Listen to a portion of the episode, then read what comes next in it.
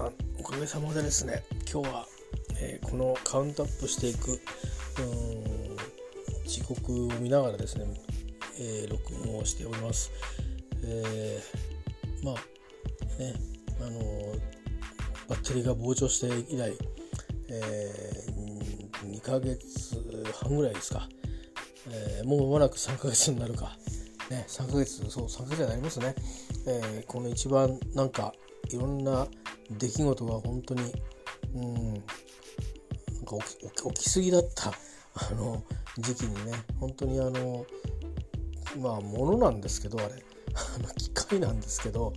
なんかこうねあのうんこういろんな思いをこう抱きながらあの誰よりも何よりもこうずっと、ね、何か調べるっつったらまあパソコンも借りれたんですけどやっぱりこうどっか移動してる最中とかにあれこれあそういえばあそういえばって言って調べていくじゃないですか、まあ、常にこうねあの使うことによってまあじゃあこうかなかなっていう。まああの理髪な人はいっぺんに、うん、あの最短距離で答えにたどり着けると思うんですけど自分の場合はどうしてもこうもしこうだったらもしこうだったらもしこうだったらっていうものねあの連続にでもって結果的にこうかなっていうふうに行き当たるような考え方をしかできないのでやっぱり随分助けになったなと思ってますね。まあちょっと本当に3ヶ月前は画面が浮いちゃってでこれ何ですかっつったらバッテリーが浮いてんじゃないですかねって電話で聞いてまあいろいろあのリスクがあったんですけどまあキャリアで機種変更とかってやるにはいろいろちょっと我が家の場合は我が家なりの契約上のいろんな制約っていうか特性からちょっとすぐにね、あの別々にこう離れて暮らしてると、あのすぐに対応できないかもしれなかったのであとまあ年の瀬だったんですよね本当に12月の26とか7とかなんかそんな感じだと思うんだよね。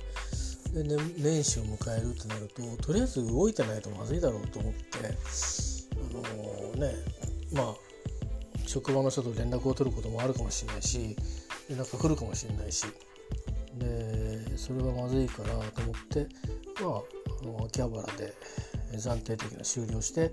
その後まあ3ヶ月間使ってきたんですけど最近あの電話が聞こえなくなってきたのとどうもスピーカーがちょっとおかしい感じがあってでやっぱり決定打はやっぱり電話ですね。電話を受けても相手の声が聞こえないことがこう増えてきたんですよ。これはいかんなということでもう買い時だなということでまあ相談をしてねいろいろありましたけどいろいろありましたけど、まあ、とりあえずこうして新しい機械を、えー、まあ、あの取り寄せてもらってそれをまあ送ってもらって、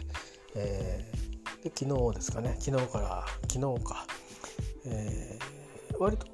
もうちょっとダラダラやろうかなと思ったんですけど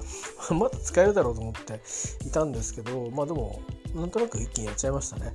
えー、まだあのちょっとしたいろんなあのこのあこのこっちの SD カード乗ってるやつをこっちにも乗っけたいとかそういうのはまあちょっとあるんでそれはちょっとまたおいおい PC とか使ってやるかまあなんか考えます。はいえー、もちろん機械がねもう一個の方の機械はまだ生きてるんであの SIM カードが入ってないだけでスピーカーおかしいだけでまあ白ロムとしてあの w i f i の端末だからコンピューターですよね。コンピューターとして使う分には使えるのでえっ、とまあまだこのまま別に捨てるつもりはないし、えー、だからここにデータ入ってるわけなんで、え、まあそのままあの、使おうかなと。で新しい機種はですねこれ僕私エクスペリアなんですけどあの今まで使ってたその動画とかね画像を取り扱うソフトが入ってなくて Android のあの、えーと、Google フォトしか入ってないんですよだからまああのそういう意味での使い勝手も、えー、ちょっと違ってくると思うのでえっ、ー、とまあねこれから慣れですねはいそういうことでおかげさまであの電話が、えー、やってきましたということで、えー、めでたいと いうことでね、あの前の時は、えっ、ー、と、そんなに長く2年ぐらいだったんで、またね、下取りができたんですよ。キャンペーンやってたんですよね。なんかほら、料金の、今はほら高く高いっていうの別ブランドみたいなのを作りましたけどあのなんか反則しすぎとかって言われて販売促進ぎって言われてそのだからそこにちゃんと物の裏付けのあるものでってことで車車車とね同じだけど下取り高くしますからみたいな感じで。で下取りに出しちゃったんですよね。でその前は多分あのあの要はレアメレアメタル問題みたいな中国といろいろあった時期で、まあ、この携帯電話なかったり本当にレアメタルレアアースのなんか宝庫みたいなことを言われるんであのまあ引き取ってもらったっていうか、えー、なんかちょっとだけちょっとだけなんか割引が聞いたような気がしますけどそんなことで手元に残ってないんですね。最初に手にしたエクスペリアも残ってないし、うん、えっ、ー、と、まあ、ずっと僕ソニーなんですけど、えー、そうですよ。その前はガラケーだったんですけどなんだろうな。最初富士通だったけどその後は割とパナソニック系だったのかな。確か。うん。で別に結局まああのインターネット見るってことはあんまり多くなくてまあリモートでツイッターもたまにやるかぐらいな感じで連絡手段としてね。ただまあメールだけですよね基本的には、えー、まあそんな感じだったんですよね。だから不思議っちゃ不思議ですよね。今考えると。だからこのスマホになって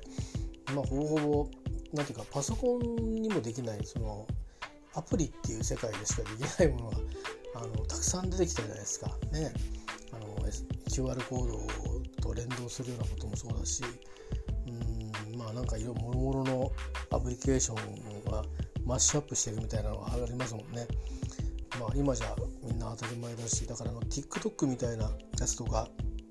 FaceAP とか APP とかあの手のようなうんなんかエフェクトを効かせてっていうものとかそれだけじゃなくてああやってね動画なりなんとか作品に仕上げちゃうっていうようなそういうものをなかなかパソコンで要すると大変ですからねあの大掛かりになっちゃいますよね。うん、ところがこいつは一通りのものは全部ついてるんでマイクもついてるカメラもついてるんでまあまあそれなりに画素数も多いものがついてるし、えー、ね、まあ、機械によったら物のいいマイクもついてたりとかしますしね。なかなかもうすごいですよね。えー、本当にびっくりしたんですけど、まあ、だから、えーと、とりあえず今手元にはもういろんな機械含めて、えー、2台残っただけですね。両方両方ともソニー製で。今回 iPhone にしようかなとかって思ったんですけどうーんとやっぱりちょっと高かったです。正直。あのー、えっとね第2世代とかっていうのが今一番多分古いやつであのまあ在庫があって出てるやつなんですけどこれもね、まあ、やっぱりね10万平気で超えてくんだよね、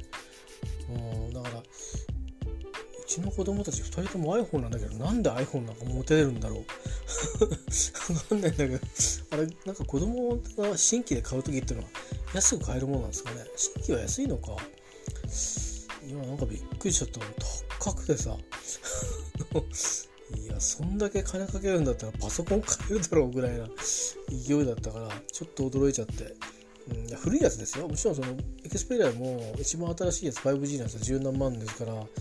えー、と同じっちゃ同じなんですけどまあ言ってみればもうねあの 2, 2回転ぐらい前のやつですよ。今はなんとかね12プロとかあるじゃないですか。えー、あんなもの僕はまあ持ったところで宝の持ち腐になるからあれなんですけど、えー、ね、くれるっつうならもらいますっていう感じなんですけどあのそれよりずっと前の多分、うん、多くの方があの持っている iPhone もこぞってねみんな iPhone みたいな頃の多分機械だと思うんですけどそれのまだ何て言うかな新品みたいなやつがあの手に入るみたいででそいつが高いんですよ。この機械も安くはないんですよ。その昔のガラケーとかだったら例えば2万7,000円とか、まあ、そんなぐらいで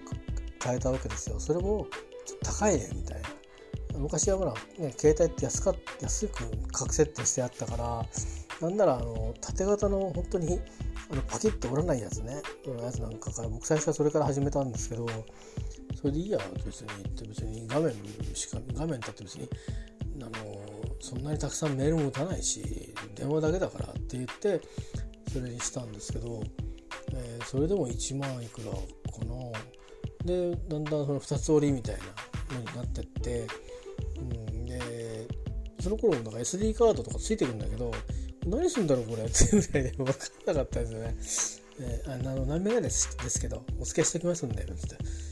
後でそれアダプターをね あのでっかいのをこう自分の持ってからアダプターに使ったりしてましたけどあの SD SD えっ、ー、とね H HC だっけ？2つあるんだよね。マイクロ SD か。マイクロ SD と SDX かねえ？違うな。マイクロ SD は、まあ、あのあれ形の問題で規格が3つあるんですよね。あの普通の SD カードでかいのとあのでかいのとマイクロと両方ある SD H なんとかと今僕らが使ってる SDHXC っていうのとなんかあのなメガを境にこういやギガを境にこうあの企画があったと思うんですけどそんなのも全然分かんない。ったんで、えー、まあ本当ね。あのいや知らなくてよかったかもしれないですね。なんか知っちゃうとなんかあれこれやろうとしたかもしれないですね。だんだんにあの分かってきてああそっかそっかと思っていやこれ容量すぐなくなっちゃうよなと思って外外になんかハードディスクみたいにつかないのかなっていうふうにある時突然やっと気づいたんですよ。であれもしかしてこの間もらったやつって入んじゃないとか思ってあのネットで調べたらあの当たり前のようになんか当たり前すぎるから出てこないんですよ そういうのって。で説明書を見てネットに載ってる説明書を見てああこうやって入れるのかっつってやってみたらおおって言って、まあ、そこからこうその外付けの喜びみたいのに目覚めてしまい、あのー、まあ、パソコンもそうなんですけど目覚めすぎるとですね、えー、うちのように、えー、一体何でつながってるんだっていうことになってしまうんですね。あの昔のハードディスクみたいにデジチェーンとかできない分まだいいんですけどね。あの USB の数だけで終わっちゃいますから。あの USB ハブ使ってもいいんでしょうけどもともと音楽もできるようなパソコンにしておこうという思いがあったのであの USB3 につながってるのが、まあ、音楽で使えるようにとかっていうんであの、まあ、口もねあの、まあ、埋めといて使われないようにしといてっていう感じで本当は別にハブであればもっともっと あのつなげられるんですけど、えー、でもやっぱ遅くなったりするんでしょうかね分かんないですけど。うんまあでも、まあ、つけてるっつってもでもそんなに何個もつけてはないですけどね。でもまあでもテラテラの、うん、一番大きいのは10テラだしね。10テラのやつがなかなか癖があってね。なんか立ち上がらない時あるんだよね。でその時はいろいろ裏技があってなんかこうやってやるとつながるみたいなのがあるんで。そのパソコンは上がっといていいんですけどそのハードディスクだけあの電源機を落としてで電源抜いてでこれやって立ち上げ直すみたいな。そうやってあの起動させて認識させるみたいな。なんか裏技があるんですけどね、えー、なんか4台ぐらいありますよ外付けが、うん、ちっちゃいのから大きいのまで。だから結局ね 10, 10何テラぐらいあるんですよ。一番最初のやつなんか1テラとかなんですね。それでも当時は1テラでかかったんですけど。うん1テラの3テラのうん4テラの10テラみたいな。そんなそんな感じになってるんですか？えー、まあ、15体で大きいか。でも結局でもなんか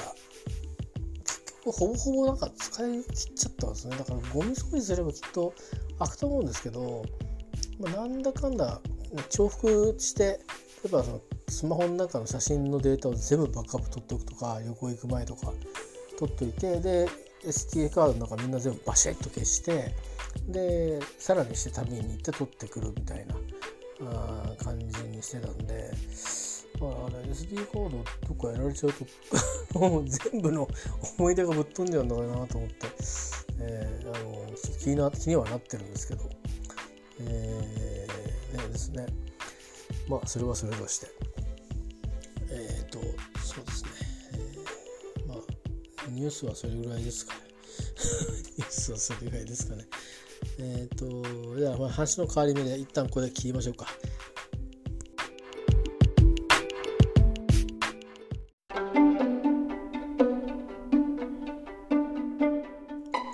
えっ、ー、と、その、携帯がが新しくなったってことですが、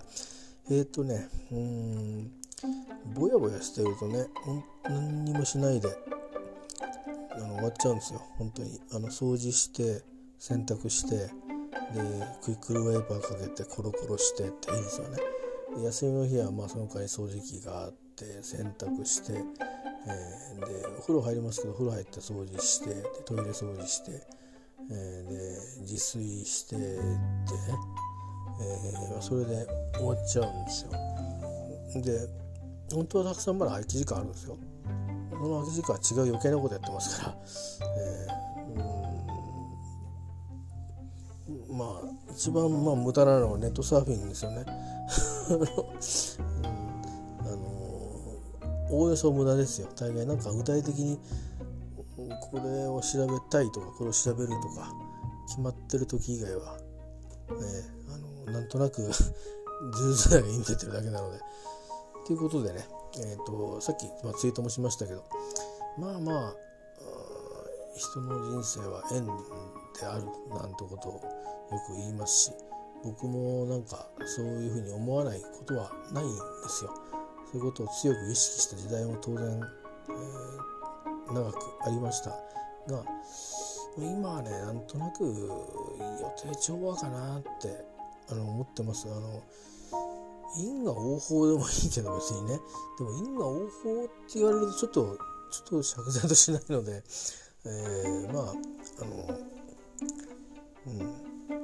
流れにしかならないというまあ予定調和なんじゃないかなと。別にあのキリスト教が言うところの予定調和とは違いますよ、うん、そういう話ではないんですが一般一般にあの使う用いる意味での予定調和という感じでこうなることになっていたというような、えー、落ち着き方をするんじゃないかなと、まあ、あの親の人生を見ていてもそんな気が、あのするんですよね。でそれをまあ肯定したいし肯定してあげたいしっていうのは、まあ、僕の多分、まあ、実態なんだろうなってって思うんですよねでも実際にはその、うん、人にはいろんな生き方があってで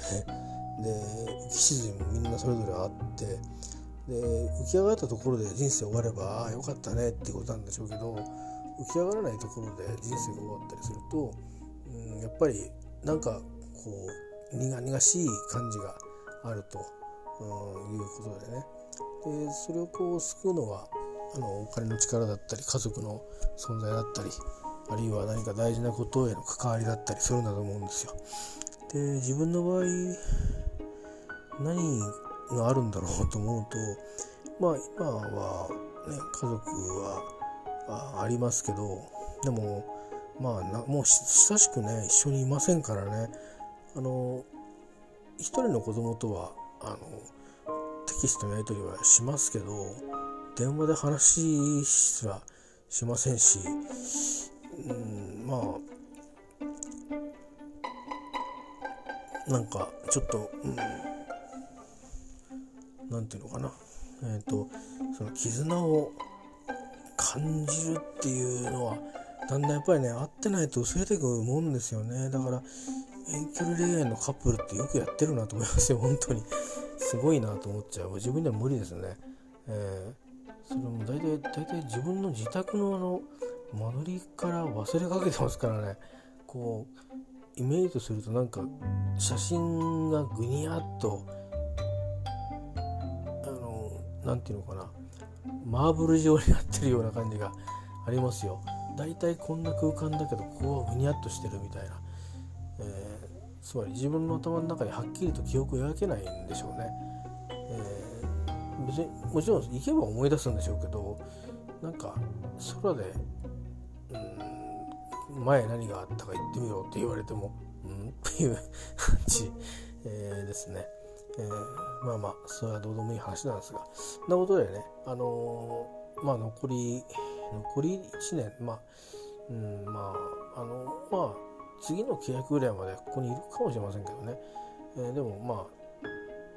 コアになるのは 1, 1年半年1年っていう区切りで、えーと、区切りが来るので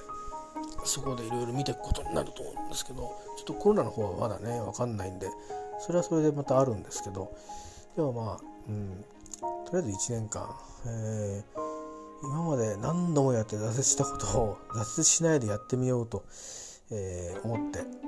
います。えー、でそしたらやりきったら何が次見えてくるのかっていうのを見たいなっていうふうにちょっと思いましてで多分今年の僕はそれを見るですよ。おそらく、えー、見るために多分あのコツコツかがっつりやるか分かりませんが、えー、やるんですよきっと、うん、だから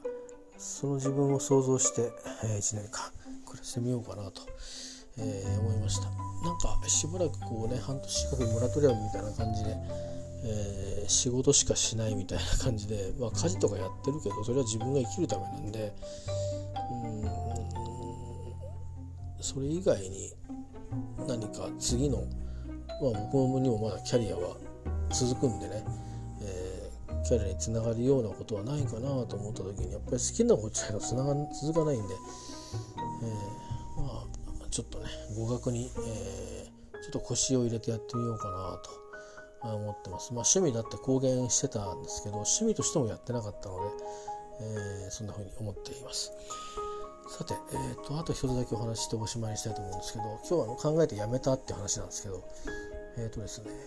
このうちはね一応ねコンクリートの R シートなんですよ。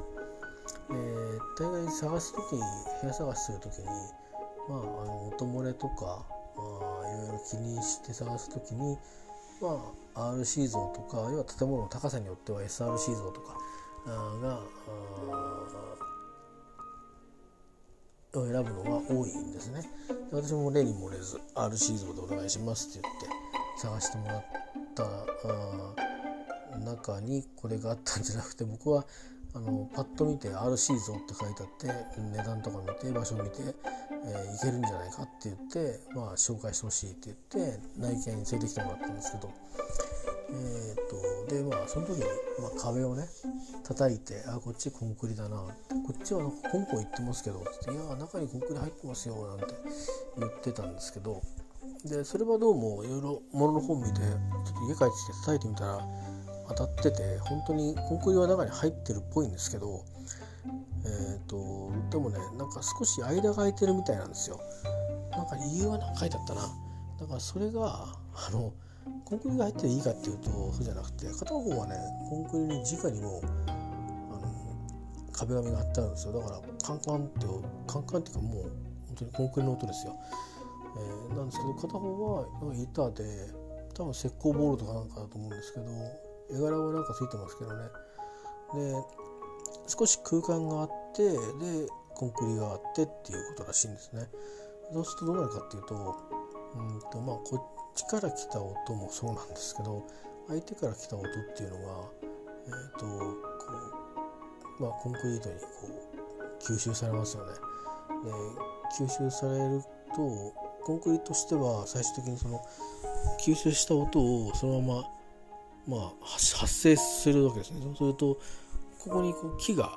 あるわけですよね。これがあの共鳴板のような働きになってえー、あのバーンと響くんだそうです。で別にあのそんなにまあもちろんコンクリートも聞こえるってことはあるらしくてあのある年代に作られたものは薄いとかあるらしいんですよ。傾向として、うん、だからでも少なくともこれは多分なんですけど2つ可能性はあってあの本当に薄い木造みたいな壁がここに存在してると。でコンクリの壁っていうのは2軒に一遍だみたいになってる可能性も否定はできないんですけどまあ今の、うん、感じだと施工例とかと見比べてみるとなんとなくあのまあ施工ボードが鉄筋があって間が隙間が空いてるというそんな感じですかね。だから響くタイプになっちゃったよというきりと何言ってるかまで分かんないけど低音がもももっていうのとあとは高い音はもうバリバリとかなんか剥がしてるとかって音とかはもう全部聞こえてくるしなんかなんか喋ってるっていうのは分かるんですよ。だから言葉のが何言ってるか聞き取れないんですけど大きな声で「うななー」とか喋ってるのは分かるっていう、えー、まあ、そんなようなことがあってでどうしようかなと思ってどうにかなんないかなと思ってですねいろいろ調べたんですけどで結果的に同じ記事に行き当たって やめました。あの前にもそれ考えたことあるんでしょうねきっと。なんか気になったんですよきっと。この壁が。なんか大丈夫かなって思ってたのが。でうんあのー、結局のところはあのー、それをねやったからといっても、いろんなことやったってそういうふうなところに当たる確率はこれからだってあるんだし、あのもしそれでどうしても、えっと、不安不安になったり、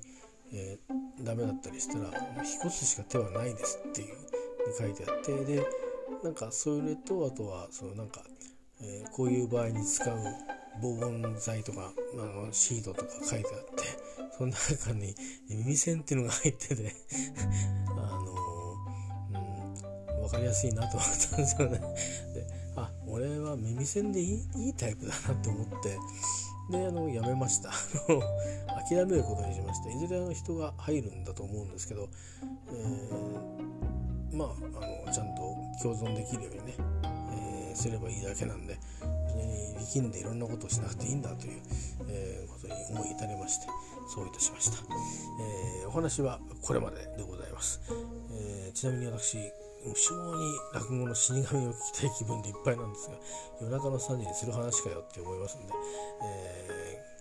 今日はこれで寝たいと思います、え皆さんどうかあのいい一日をお過ごしください。では。